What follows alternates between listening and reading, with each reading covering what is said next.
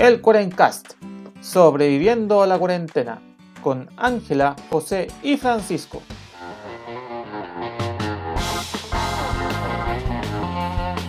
Buenos días, buenas tardes y buenas noches a toda nuestra podcast audiencia.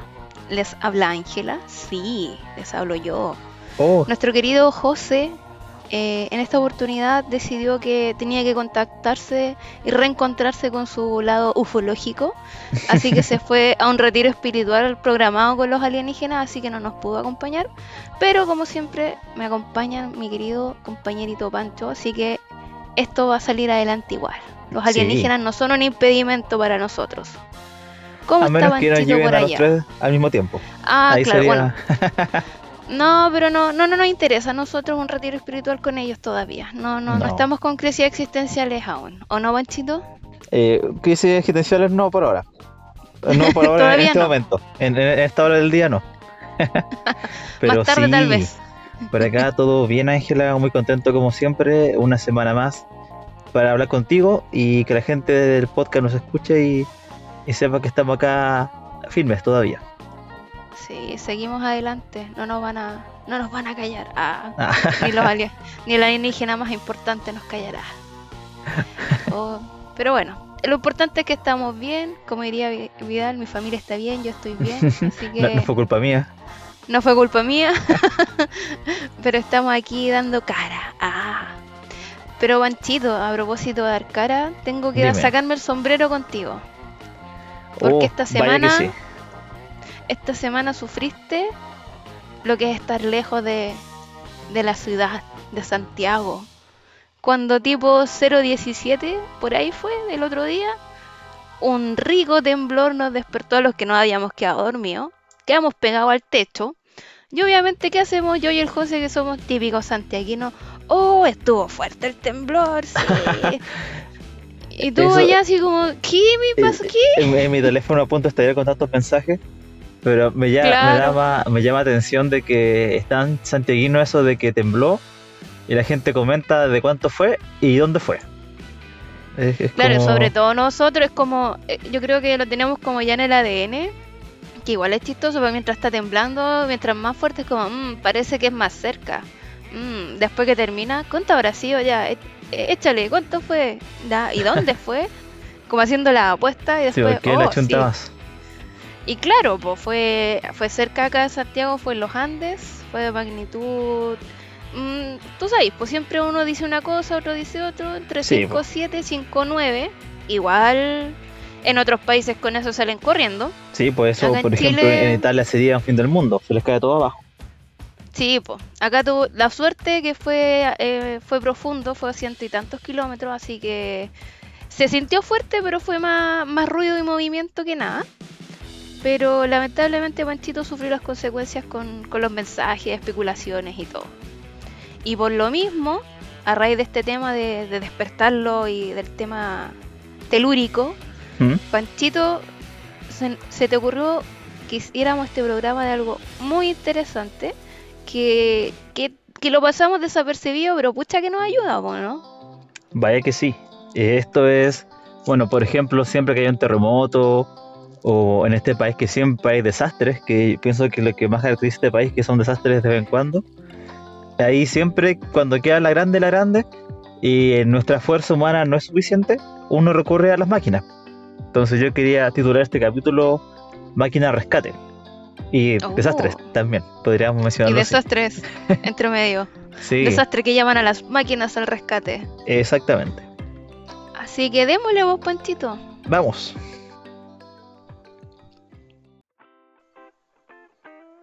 Panchito, ilumíname. ¿Cómo tuviste esta genial ah, música de angelitos? ¿Cómo llegó a tu, a tu mente esta genial idea? Qué, qué, qué interesante, ¿eh? Sí, muy interesante. Mira, todo esto partió por. eh, yo les conté que hace un par de semanas atrás hubo un derrumbe en la carretera. Y esto acá en la región de Aysén fue muy. Es muy comentado, se habla todos los días. Pero si cuando uno pone la tele nacional, ha pasado totalmente desapercibido. ¿Qué Sí, que pues, ocurre? Si tú no, no, veo- no hubieras contado, no hubiéramos tenido Mm, Sí, idea, bueno, no se, hubiera- no se hubieran enterado. Pasa que acá en la región eh, hay una ciudad que está como justo en un rinconcito, que está literalmente pegada a la frontera con Argentina, que es Chile Ya. Chico, que está a orillas del lago General Carrera, y el lago Buenos Aires para Argentina. Esta ciudad es preciosa, eh, tiene un clima muy rico, por eso se, se llama Chile Chico, pero cuesta Mm. mucho llegar. Cuesta, por tierra yo me demoré 10 horas. Bueno, yo igual manejo Oh. lento, así que, pero 7, 7 horas, dejémoslo en 7 horas. Porque son Ya. como 150 kilómetros de ripio, pero no es ripio plano, sino que es ripio en un acantilado bordeando el lago. Así que igual es peligroso, no vaya muy rápido. Algo después- piola. Sí, pues después ripio subiendo y bajando cuesta, y de hecho muchos buses no se lo pueden y la gente tiene que subir a patas porque los buses están fallando. Eh, Puta. Y en cambio, si es que uno, si es que uno puede ir por Argentina, eh, son 4 horas Coyhaique, un un poco menos incluso. Pero pasa Ah, que te sale justo- más fácil, po. Sí, pues es muy, por Argentina es muy plano. Y pasa que como está cerrada la frontera, eh, no se puede ir por Argentina. eh, hay, cuando hay mal, como temporal muy fuerte, el lago es intransitable, así que mm, no, no se puede pasar. Y además tenemos dos barcazas que están las dos malas. Está mala la, la original y la de repuesto. la de repuesto tiene Oh. 50 años navegando por el lago. La, la Pilchero se llama. Es una barcaza que está de mil, 1960, si es que no me equivoco, por ahí. Es una barcaza, que Oh. una chalupa que está dando vueltas por el lago. Y también falló, pues, así que piensa que estaba toda esa ciudad aislada, 2.000 personas aproximadamente. Y ah, igual son dentro. Sí, pues 2000 por sí, pues. eh, igual una, una una ciudad más o menos formada. Y dentro de las medidas que han hecho como parche para que la gente pueda salir de la ciudad, porque eh, como ciudad pequeña tienen que venir a Coyhaique que hacer muchos trámites, pusieron lanchas súper rápidas. O lanchas supersónicas, no sé, no sé qué tan rápidas sean, pero son como... Súper rápida. 20 de- kilómetros, no. Sí, probablemente es como una lancha más rápida Uh. que una lancha normal. Ahí, Claro. Y al Ahí lado tuyo pasa un pececito volando y tú, qué rapidez. Sí, qué rápido. Y, y de hecho hubo un operativo porque yo justo venía pasando por la carretera y veo que vienen como los carabineros con las balizas, vienen así como toda la, la procesión, como las lanchas súper rápidas y a rescate. Ah, así como, eh, vamos con Así es como, todo. Como, esta lancha nos salvará. Y yo dije, mira, va una máquina a rescate. Ahí fue como el clic Mm. y me acordé de muchas otras historias en este país donde las máquinas han venido a rescatarnos ante algún tipo de desastre. Ah. ante alguna emergencia. Y dije, ah, mira, así como esta lancha que, que la llevan como casi en procesión al lago General Carrera. eh, eh, acá yo me acordaba así en la rápida de tres, cuatro máquinas que dije, ah, mira, parecido, ¿cachai? Porque un- las máquinas uno las ve todos los días como en la fábrica, haciendo como haciendo lo mismo Claro, de forma po. rutinaria. Pero no, como que no, no le veía el más allá de, de eso, po. Mm. Sí, y máquinas nosotros como ser humano hemos tenido desde, desde que dejamos ser monos, básicamente hemos estado con las máquinas. Sí, pues de a poco ha ido evolucionando el tema. La, o sea, al principio obviamente eran primitivas y ahora ya estamos con máquinas que, que te hacen todo, po. que hacen todo demás, como los robots básicamente, pues. y yo pienso Sí, que pues, por ahí estamos avanzando. Entonces, mira, te cuento por dónde, cuál es la primera máquina que yo me acordé de que... Que no ha solucionado la vida. Sí, porque nos vino rescate. Mira, esto ver, fue ¿cuál? el año 2010, no sé si te acuerdas que pasó en agosto, el 5 de agosto, hubo un derrumbe en una mina por el norte de Chile. De Chile. Ah, En la- en la mina de San ¿cómo, José. ¿Cómo olvidarla? ¿Cómo Sí, olvidarla? Ahí hubo un derrumbe que dejó a los 33 mineros atrapados bajo tierra, a cientos de metros de profundidad. Y, y como Chile es país minero, tiene como harta conocimiento de máquinas para ir haciendo sondaje. Claro, Y, como eh, para ir Sí, viendo. pues en la zona igual hay hasta minas también cerca. Eh, y, se acuerdan que hubo como tres planes, estaba el plan A, plan B y plan C. Y estaban los tres Como trabajando nunca. de forma simultánea, así como cada una a su propia manera, viendo cómo ir operando. Por ejemplo, Claro. estaba la, la máquina, la Strata 950, que era una Oh. máquina australiana que iba, iba perforando. Esa fue el plan A, la primera que llegó. Luego estaba el plan B, que es la T130, que era que pertenecía a la, a la mina Inés de Coyahuasi, la minera, Ah, una, una pequeña. una pequeña minera, Doña Inés, podríamos decir. Y Doña también eh, la máquina RIS 421, que es canadiense, y que esa se dedica a hacer eh, sondaje de petróleo. Y cada una, cada de estas Mm. máquinas tenían como su propia particularidad. Y se acuerdan que todos los días era como la máquina tanto avanzó tantos metros, y la otra máquina avanzó menos, pero avanzó más seguro. Y- o de repente Sí, una, po. una máquina como que tenía una falla y había que desarmarla, y había que mandar a importar eh, de otro Sí, país porque- esta herramienta. Claro, porque lo que va haciendo como el, el agujero en la roca de repente se quiebra, po, y que hay así como, mm, Mm, hay que esperar, sí, po. miremos al horizonte. Sí, pues las ¿Qué máquinas pasa? tien- tienen sus tiempos, sus plazos. Sí, po. Y ahí fue la máquina número 2, o sea, el plan B, que fue la T-130, la que fue la que hizo primero este contacto con los mineros, donde pusieron ese papelito, papelito. con la, la frase típica. Estamos bien, los 33, en no, no me acuerdo qué más seguía, en el No, como- refugio. Estamos bien en el refugio los 33. Era, una- era como una Ah, frase ya. como... Igual una estructura diferente. Sí, pero era la... Estamos bien, estamos, Estamos bien. vivos. Estamos vivos. y, y no, porque después cuando hubo todo el... eh, después, después que fue ese contacto, no los pueden sacar al tiro. po. Es- Esto no, fue el, en agosto y tuvieron que esperar hasta octubre para que la máquina pudiera hacer un, un agujero del diámetro que pasara una persona. Y ahí se acuerdan que Sí, estuvo po. la, la famosa Fénix, que era una cápsula que, que Sí, permitía a la gente que- subiendo.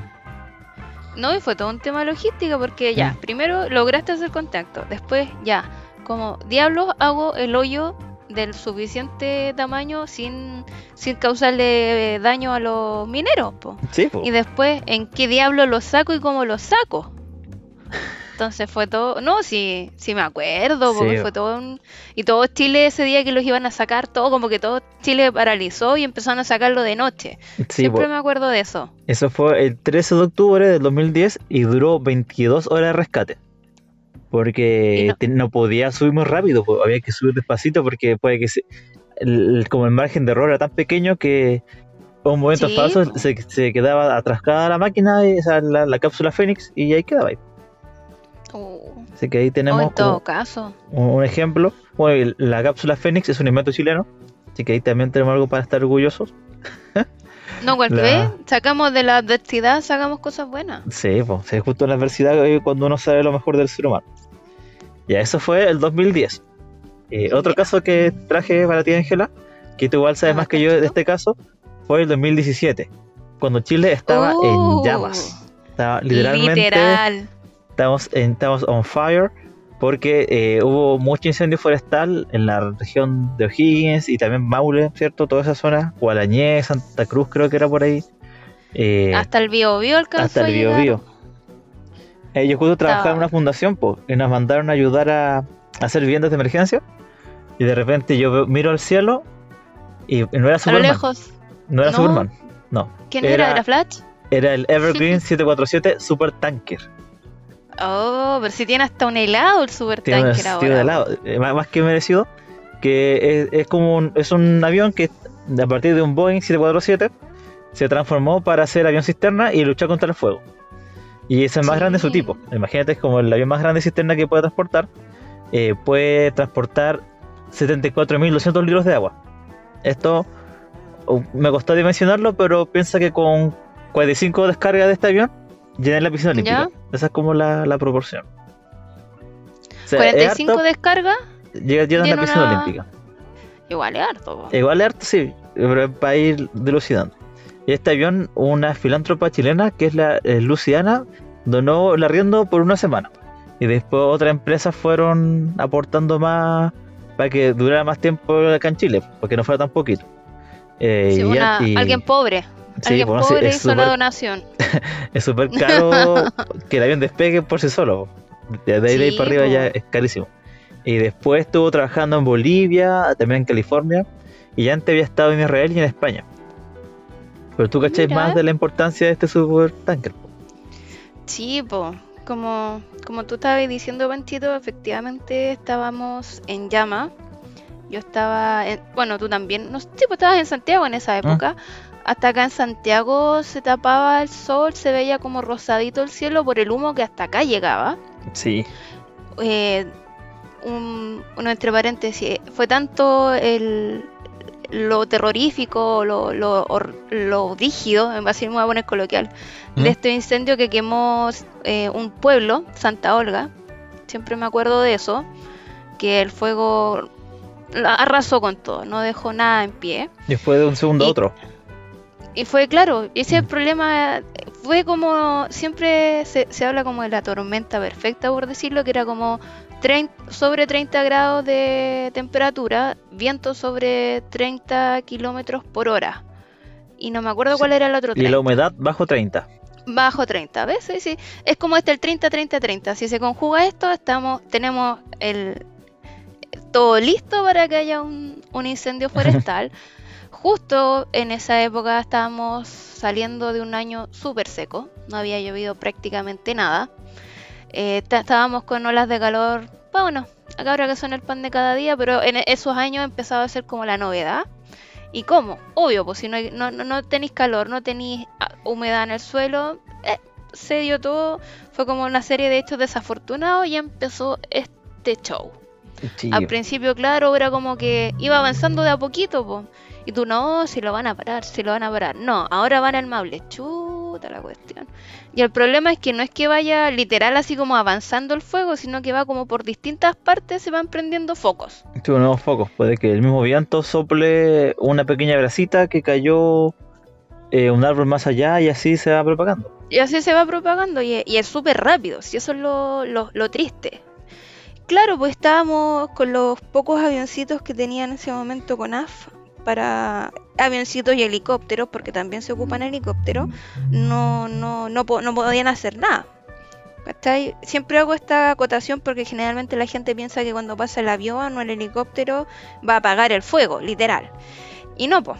Lo que hacen muchas veces llevan este líquido retardante, que en el fondo es como hacer que el fuego no avance tan rápido, bajar la temperatura, y eso permite que los brigadistas, los bomberos y todos los que están ahí puedan entrar a apagar el fuego o puedan a- acercarse a hacer cortafuegos para que no siga avanzando el, el incendio.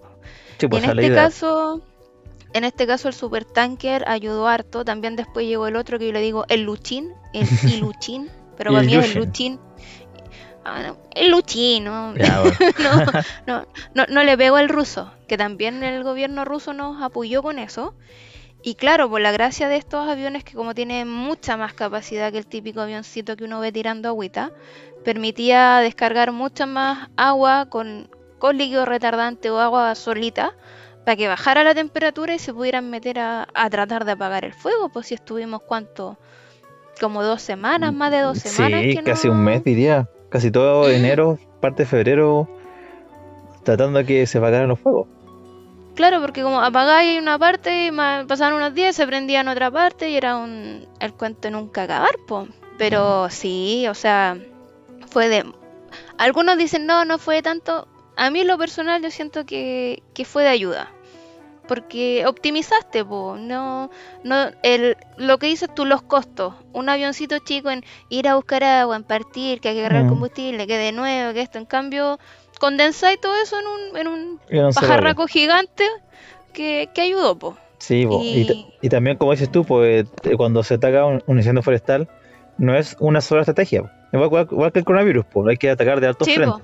De, de- de De- los brigadistas que están en tierra, de helicópteros que quizás llegan a otras partes que el avión no llega, que el avión y el Claro. avión también con- por su porque es mucho más grande, no pueden eh, volar por todos los Sí, terrenos po. montañosos de la zona. No, y fue todo un tema logístico porque el tráfico aéreo, uno dice, ñe, no, pero es súper importante, entonces muchas veces tuvieron que ajustar así como, ya, en este momento en esta zona no van a pasar otros aviones. Eh, y también era todo un tema porque ba- pasaba bajito, po. No es como el avión que uno lo ve a lo lejos. No, pues este uno, uno este lo tenía que ir bajito, bajito, bajito para poder que tuviera efectividad, si no perdís parte del agua que estáis descargando, po. Mm.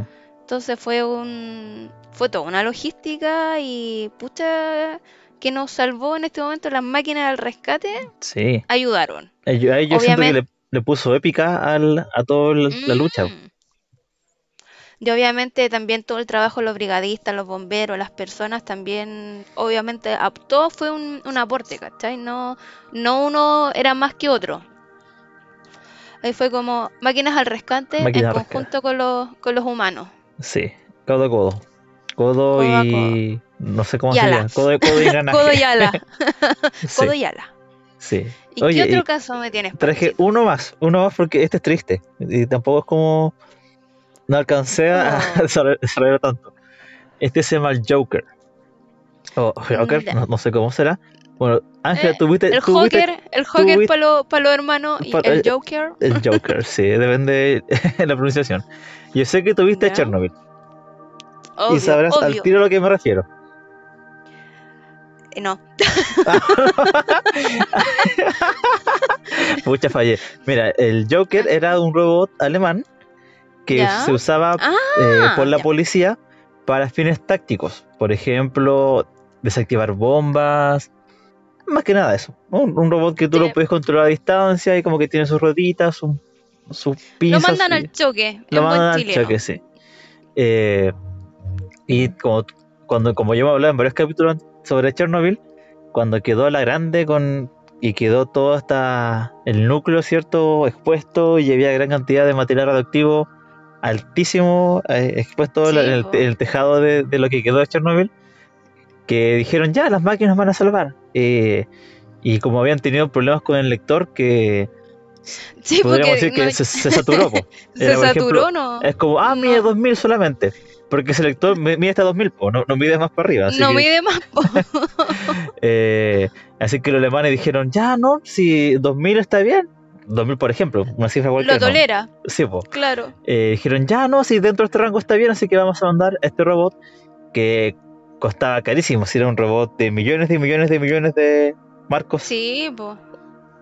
Eh, y, y el caso que duró un segundo y se derritió porque dejó de funcionar eh, cuando lo, lo pusieron ahí, ahí en Oh. ese ambiente.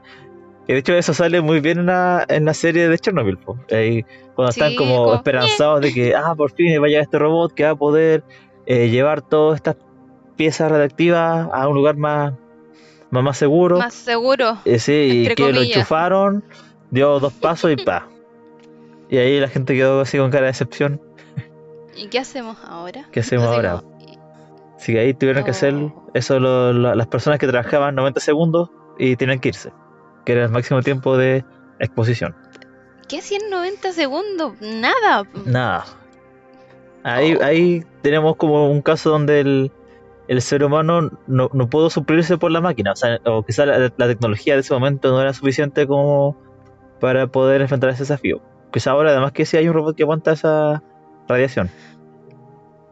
Puede ser, aunque igual yo creo que es como un nivel de radiación ya Sí. nunca antes visto. Y bueno, todavía entre comillas sigue irradiando, pero no tanto. Sí, eso ahora se los- puede, ahora pueden entrar maquinitas y todo, pero en ese momento era imposible. po. Imposible.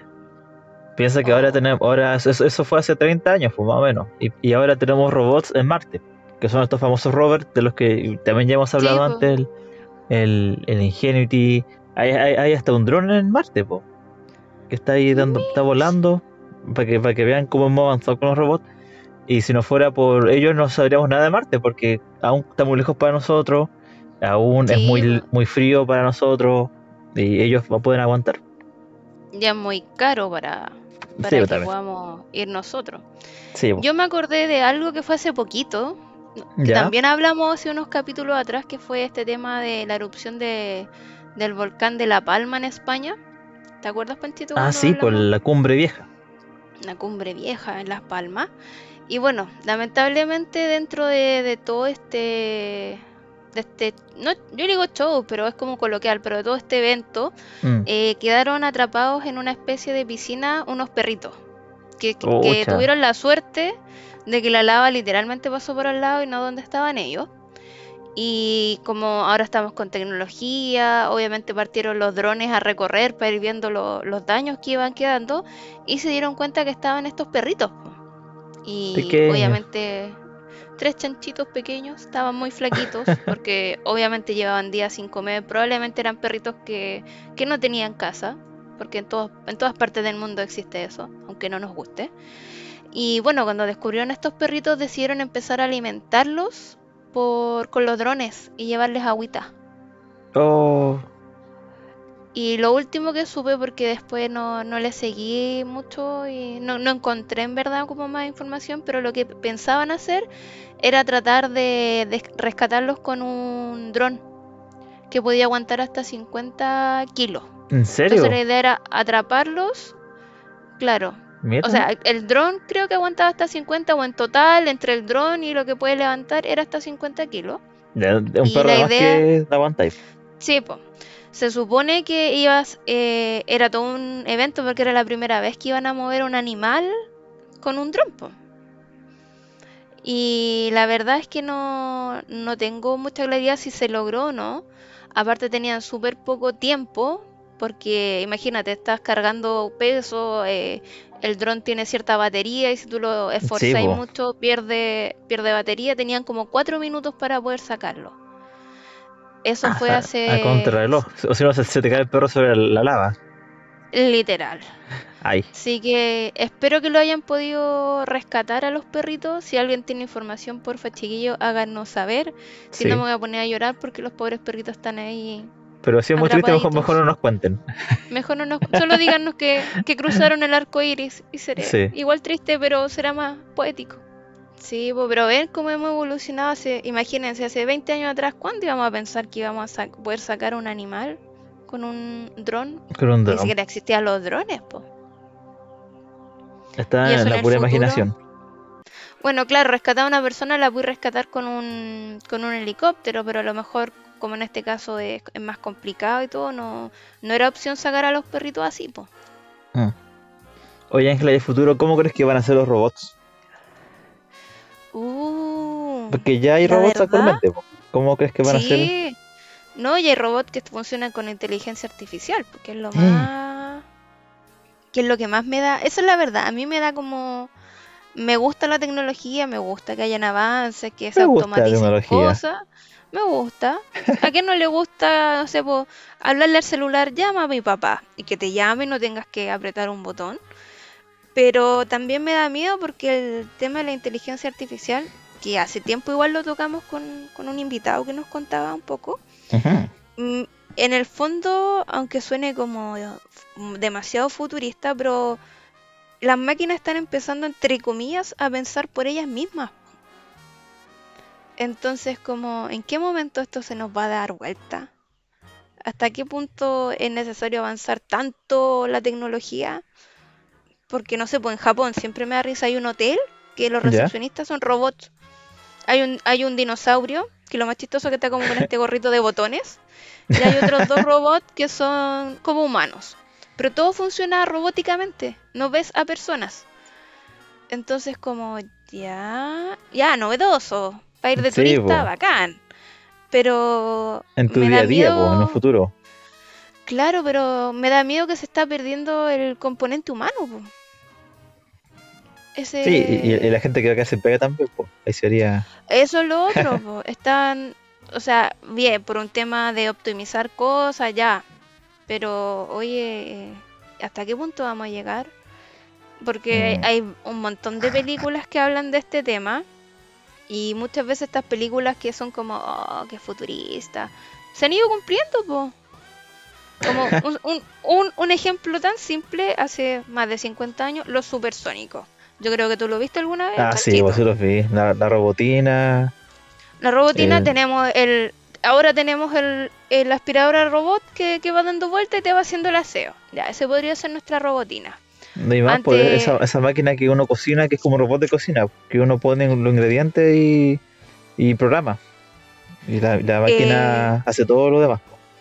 Sí, pues ahora con el tema de la pandemia, el teletrabajo y en los supersónicos que salía, como que el papá salía por la tele y se veían y conversaban. Sí, pues. Y estamos así, pues. Todavía no llegamos a los autos voladores, pero falta poco. Estamos falta poco. Y la mamá también, pues la mamá tenía clases de como ejercicio a través de la pantalla.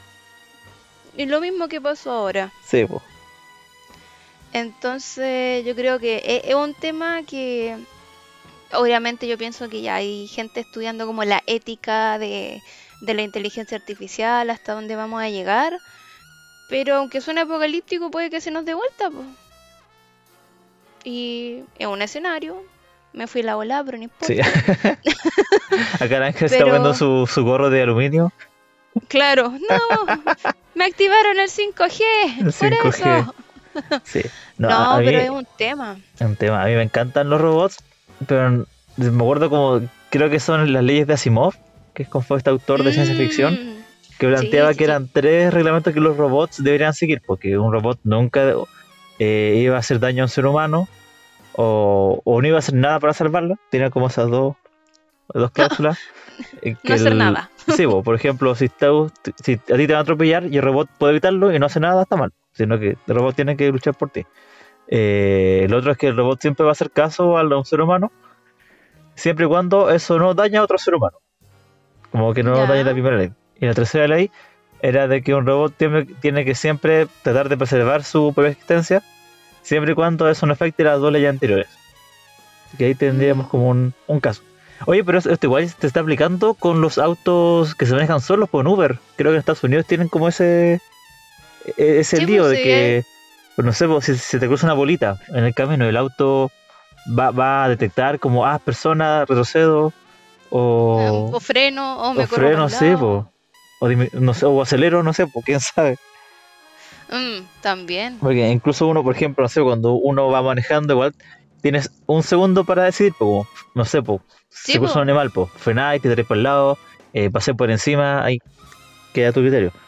Pero un robot, que, que un robot sea causante de un, de un accidente, ahí va a ser más complicado. Oye, creo, creo- creo que nos fuimos mucho de, del tema de las máquinas rescatadoras como máquinas al ataque. No, pero ahora se nos dio vuelta las Sí. máquinas al ataque. No, pero está bien. Está bien, o sea, en el fondo está bien que nos ayudemos por las máquinas, Mm. pero yo creo que la reflexión tiene que ser no dejar que las máquinas hagan las cosas que podemos hacer nosotros. Que nos faciliten, sí, pero cosas como el tema de- del avión, el tema de esto, cuando hay un terremoto también en Chile, la típica, se cayó el puente que llega, el puente mecano, El puente que mecano. nos ayuda. Sí, pero pues, cuando otros ya- robots que usan para la gente que está atrapada. Son como Mm. unas camaritas que van avanzando. Entonces ahí yo considero sí está bien, que es como podemos usarlo, pero ya que- que el robot te haga todo, todo, todo, mm, se pierde la humanidad, que eso es lo que a mí no me gusta. Por Ah, eso te digo, me gusta la me gusta la tecnología, pero igual, ya, si estoy muy apurada y tengo el- esta olla mágica que le digo yo, ya, la ocupo. Pero si no, me gusta, me gustaría, me gusta a mí en lo personal dedicarle tiempo a lo que cocino, como es- siento que es distinto cuando uno cocina con cariño a cuando llega así como pum. Ah, No ya. sé, en mi, en mi Tu opinión. siento, siento que la comida es distinta, como que ah tiene esta hecha con cariño, es más rica a que salió de la máquina mágica. Sí. Si tengo Esto- hambre igual me la como, pero no Sí, importa. igual. Esto me acuerdo de un meme que es como de una, una película donde sale Will Smith contra un robot hablando. Ya, ya, sí, sí. ¿Cachai esa? Y ahí eh, como que él le dice, no, es que los humanos podemos escribir eh, obras de teatro, eh, sinfonías maravillosas, podemos reflexionar sobre el origen de la vida, podemos pintar las pinturas más preciosas, esculturas, todas las formas de arte que de expresión humana. Y tú no puedes por ser robot. Y como el robot responde, ¿y tú puedes hacer esas cuestiones? Y él como no, pues, yo tampoco. No, pero otros sí, así O- que... o- otros de mi raza sí, pero yo no. Pero yo no. Pero eso, pues, ¿cachai? O sea, está bien que nos ayudemos, pero no, no perdamos la, la componente humana en todo. Está media volada. Ah, Parece que yo me fui al retiro con los aliens. sí, yo creo que tú vienes de vuelta de retiro alienígena y después se Hicimos, hicimos el cambalache, ya te toca a ti, ahora es tu momento. también. Sí. No, pero eso, pues, o sea, siempre es bueno en situaciones extremas, sobre todo en Chile que tenemos desastres naturales. Ya por medio. Mal dicho desastre natural, pero bueno, desastre. Eh, ocuparlo, po. Pero siempre lo bonito y lo importante es que esté la componente humana.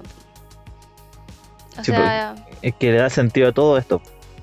sí, pues no, no nos olvidemos de eso, sobre todo en... Ahora cada día es todo más, más automático, todo más, y siento que en lo personal se pierde muchas veces el, el cariño con que uno hace las cosas, la dedicación que le das a una cosa. Y aunque a lo mejor no te quede muy bonito, muy... ah, pero fue hecho con cariño, entonces eso es lo que lo bonito, lo importante, lo que uno valora siempre. Muy bien. ¿O no, Panchito? Pi- Pienso que, la- como tú dijiste, como la, la reflexión al cierre puede ser que las máquinas nacen de los humanos, pero el, como que nos ayudan a contrastar, qué es lo que es humano, qué es lo que no es humano, Sí, y, y dónde estamos nosotros. Sí, pues no olvidarse, eso es lo importante, no olvidarse de dónde, de dónde venimos, para dónde vamos. Ay, Los aliens hacen buenos retiros espirituales, hacen buenos Sí. retiros espirituales. lo vamos a recomendar interno- para la otra vez. Por interno le doy el número si me lo piden, ¿ah? Ah, muy bien. No, pero yo creo que eso, como dices tú, es la reflexión final, como para ir cerrando, pues, para no, sí, pues se para lo no seguir, acabó. Sí, no, pues no seguir tanta filosofía. y aparte como nos falta José, José el que más sabe de nosotros de todo ese tema. Sí, yo creo que va a tener que Robótico. Sí, pues el, el José el, el que cacha. Esto es como esto chamullo de nosotros básicamente. Pero cuando llegue él, Claro. quizás hacemos una segunda parte. Si a la gente le gusta, que nos comenten, pues, que nos comenten, nos manden mensajes eh, por redes sociales y digan qué le Sí, pareció este capítulo. Sí, pues como dice el Panchito, siempre estamos ahí subiendo su, su meme, su cosita por Instagram, por Facebook. También nos pueden es- seguir escuchando en su plataforma de podcast favorito, Spotify, Google Podcast, Anchor. Ahí casi todas las semanas o semana por medio estamos subiendo alguna cosita. Así que le ponen seguir, nos dan un like para que Y nos comparten también. Y nos comparten, obvio, pues, le- como la típica, si les gustó nuestro, nuestro capítulo, compártanlo con sus amigos. Pero eso, pues chiquillos, ¿qué más decirle? Eh, sigan cuidándose, no, no olvidemos el nombre de- del podcast, el Ah, Cuarencast. Cuarencast. No, las sacaron las- las cuarentenas, pero estamos retrocediendo en los pasitos. Entonces tampoco es la idea volver a, a estar tan restringido en, sobre todo en el tema de, de los aforos, en las cosas que podemos hacer. Ya falta poquito para fin de año. Dentro de lo posible yo creo que todos quieren estar con su familia, hacer algo. Entonces, Salir a la calle, nunca, Piensa, salir a la calle. piensa que, por ejemplo, acá en donde vivo, eh, esta es la época linda para estar en la calle. Que donde Sí, no po. es tan adverso. Y el año pasado estuvimos en cuarentena en octubre y en febrero, así que para mí fue un- algo Oh. terrible. Así que estoy, bueno, ahora a- por ahora no hay cuarentenas, pero igual sería fome estar así tan tan tan preocupado de restringido contagiar. de nuevo y Sí. restringido y claro eso po. así que chiquillos porfa cuídense los que no se han vacunado vayan a vacunarse pónganse la dosis de refuerzo Sí, oye, a propósito de eso, pues, que se publicó hace poquito como un estudio acá en Chile de dosis, la dosis de refuerzo y de 3,8 millones de personas que la, la recibieron, solo 13 llegaron a la UCI. Cata, po, no Sí, es imagínate el nivel de efectividad, pues, o sea, no, no puede que no evite que te contagies, pero, no reduce, reduce mucho la posibilidad de que caigas en la UCI, porque eso ya es muy grave, está ahí como un paso ya de ir al, de otro lado. otro lado Sí. sí, pues así que chiquillos porfa su dosis de refuerzo si todavía no se vacuna piensen en el bien mayor no nos van a poner el 5G lamentablemente me encantaría tener una buena señal pero no no es así.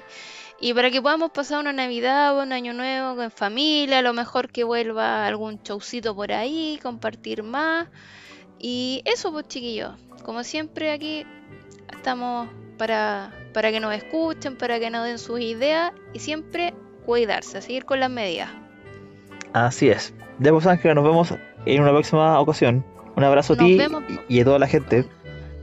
Cuídense chiquillos, chao chao. Chao.